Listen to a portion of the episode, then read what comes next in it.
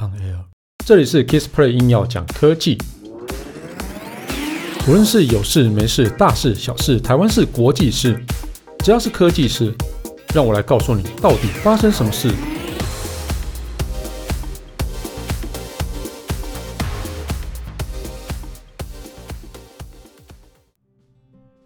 嗨，大家好，我是 Kissplay。呃，你身旁到底有哪些朋友没有在用智慧型手机？哦，我想可能就是在呃小学生们可能还没有办法有拥有智慧型手机嘛。但是我想在我们的同辈，几乎哦大家都是使用智慧型手机哈。那到底全球呃智慧型手机的使用比例到底有多高呢？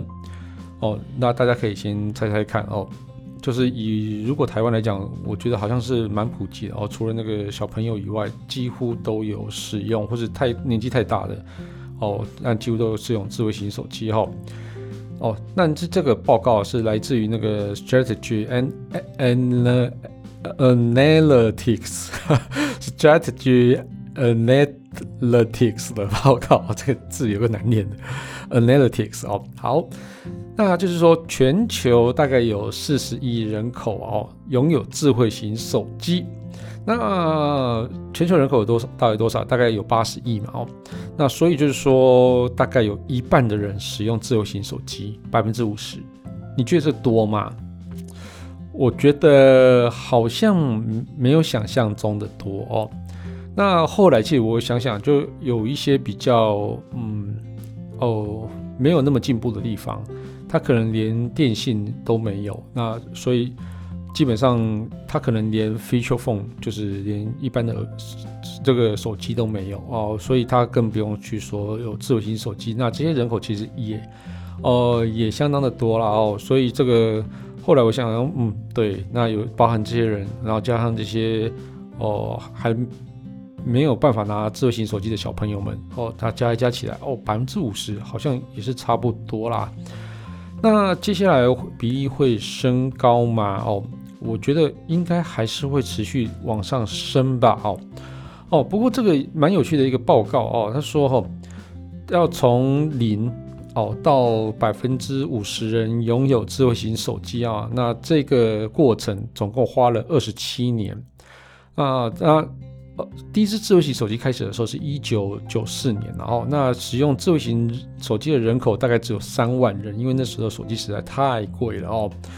那这个哦，第一支智慧型手机大家不知道还有没有印象哦，就叫 IBM 的 Simon 哦，它是一九九四年在美国开卖的哦。那但这是后来数字就慢慢变高了嘛，哈，那就直到二零一二年啊，达到十亿人哦。那二零一二年发生什么事呢？就是 iPhone 准备要开始了嘛，哦，那从 iPhone 开始卖之后呢，整个数字啊就开始一路飙升，一直到哦，就是二零二一年的六月哦，总共将近三四十亿人使用，总共有三十九点五亿人使用哦。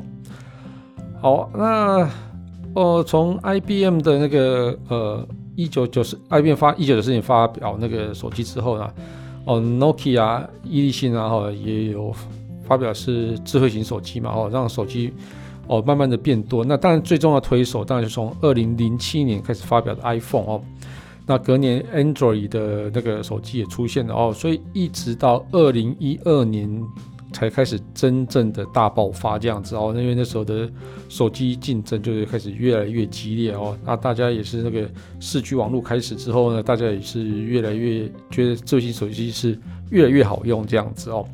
那我觉得智慧型手机现在就是已经变成我们嗯还蛮重要的工具了哦，所以呢，可能再过几年之后哦，十年不到，或者二零三三零年之后，应该会有将近五十亿人会使用智慧型手机哦。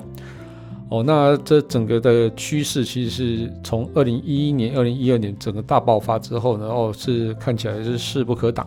但是呃，在未来十年内，我自己猜想啦，或许会有另外一种新的一个呃穿戴式装置，或是取代于智慧型手机的东西出现。哦，那它有可能会是类似智智慧手表之类的东西。哦，那我觉得 VR、AR 的东西可能就还是会稍微有点遥远，因为它并不是真的很真的很方便携带的。那或许是穿穿戴式的这手表啊，它可能会变成比较容易使用。那另外像折叠荧幕的智慧型手机，它应该也是智慧型手机的类别，但是它是接下来在未来应该也会慢慢的发展吧。哦，好了，那。这期节目就到这边告一段落。如果你喜欢我的节目的话，欢迎订阅分享。如果你是 Apple Podcast 听众，别忘了在上面帮我留个言，让我知道你有在收听。当然，最重要的是帮我打五颗星。如果你有什么问题想要交流的话，也欢迎到 Facebook 粉丝团 Kiss Play K I S P L Y 上面留言给我。谢谢大家，拜拜。